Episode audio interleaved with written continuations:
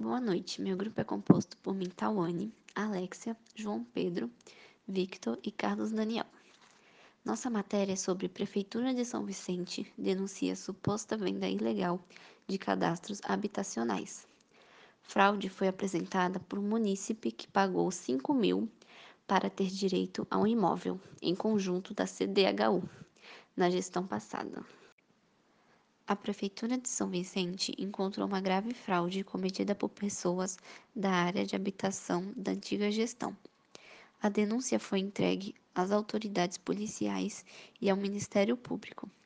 A fraude era feita mediante o pagamento de quantias entre 3 mil a 5 mil, por meio de depósitos bancários, para que a pessoa garantisse de forma fraudulenta a reserva de uma unidade do conjunto habitacional São Vicente H, localizada na rua José Benedito Henrique, número 456, no bairro Catiapuã. Empreendimento do governo do estado, construído pela Companhia de Desenvolvimento Habitacional e Urbano do estado de São Paulo. Você sabia que São Vicente é o município da Baixada Santista que mais sofre com déficit habitacional? estimando hoje cerca de 50 mil domicílios. Por acordo aprovado em gestões passadas, o conjunto habitacional São Vicente H, embora construído na cidade, destina-se às famílias retiradas da área de risco da Serra do Mar, em Cubatão. No início desse ano, o governo do estado solicitou à prefeitura que fosse emitido o habite regularizando o empreendimento para as famílias que começassem a ser transferidas. Neste momento, começou a surgir um movimento forte de pessoas que alegavam ter dado um sinal em dinheiro para obter acesso a uma das unidades deste conjunto. Após pegar a chave do imóvel, segundo essas pessoas, era preciso pagar o restante do valor, ainda desconhecido. Como esse não é o trâmite legal para o processo de contemplação de apartamentos, a administração municipal passou a apurar com rigor a história desses munícipes e constatou evidências de, evidências de fraudes na venda de unidades a moradores de São Vicente, o que pode representar crime de estelionato.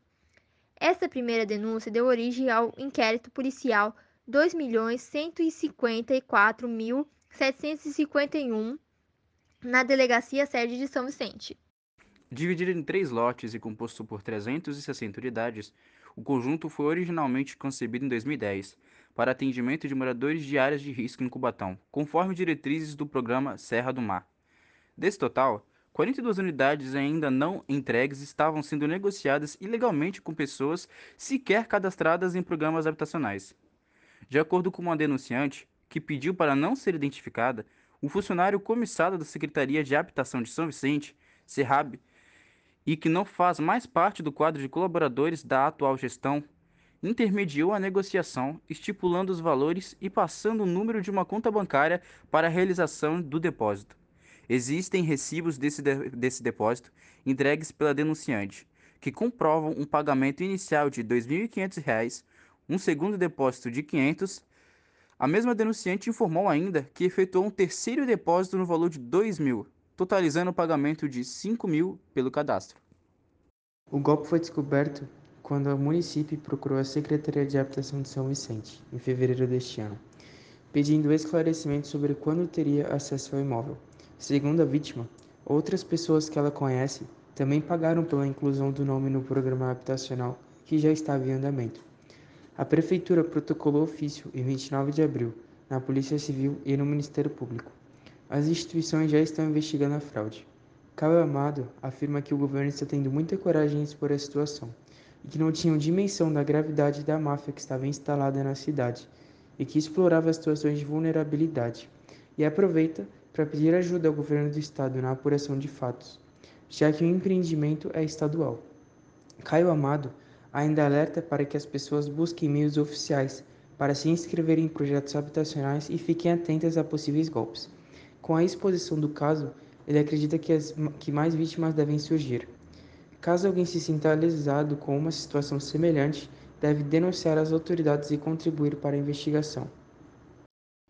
Os cinco princípios da gestão pública brasileira são popularmente conhecidos como LIMP, que é a sigla que reúne as iniciais de cada princípio: legalidade, impessoalidade, moralidade, publicidade e eficiência. A matéria citada pelos meus colegas viola quase todos os princípios da gestão pública. Ela fere a legalidade, impessoalidade, moralidade e publicidade. A legalidade é ferida, pois é ilegal a venda de cadastros habitacionais. E sabendo disso, o funcionário da prefeitura que fazia esse intermediário vendendo os cadastros estava fazendo algo fora da lei, assim violando a legalidade. A moralidade foi ferida, pois, sabendo que é ilegal a venda de cadastros habitacionais, o funcionário foi imoral, já que tirou da lista os que estavam cadastrados, esperando sua vez, para colocar aqueles que compraram o cadastro para poder ter sua casa. E com isso, ele não teve moral. Já a publicidade, ela foi violada, pois tem que ser comunicada qualquer coisa feita diferente no programa. E vender o cadastro é algo que não pode ser comunicado. Sendo assim, a venda do cadastro não faz parte do programa e não pode ser comunicada no cadastro oficial.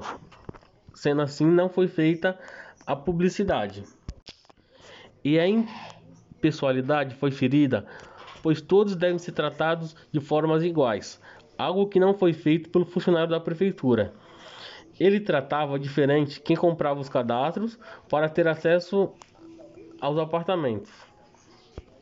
As consequências disso tudo foi que o funcionário já não faz mais parte da prefeitura de São Vicente e vai ter que lidar com a justiça pelos crimes que cometeu.